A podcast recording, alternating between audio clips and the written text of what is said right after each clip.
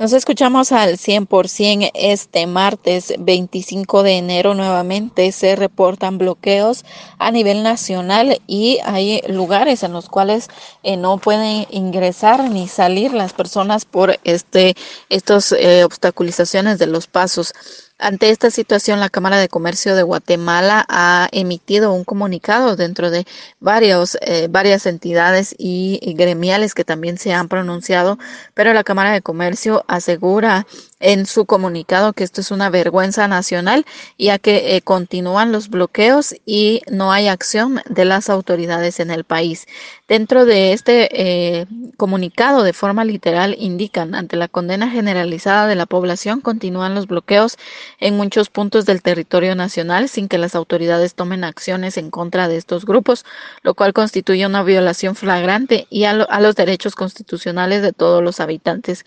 Refiere el comunicado que estos son abusos y que han eh, eh, perjudicado a personas durante las últimas 24 horas, ya que no han podido movilizarse de eh, distintos departamentos. Además, indican que esto está generando pérdidas millonarias a la economía de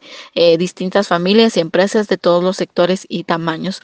Además, hacen referencia a que eh, las autoridades deben de tomar acciones eh, para eh, dar seguimiento a este tema y una solución principalmente, ya que hasta el momento han visto inacción de las autoridades. Exigen que se dé una liberación inmediata de las vías bloqueadas y también la captura de las personas o autores intelectuales de estos delitos. Hasta el momento, en algunos sectores es en donde se ha reportado la movilización de la fuerza pública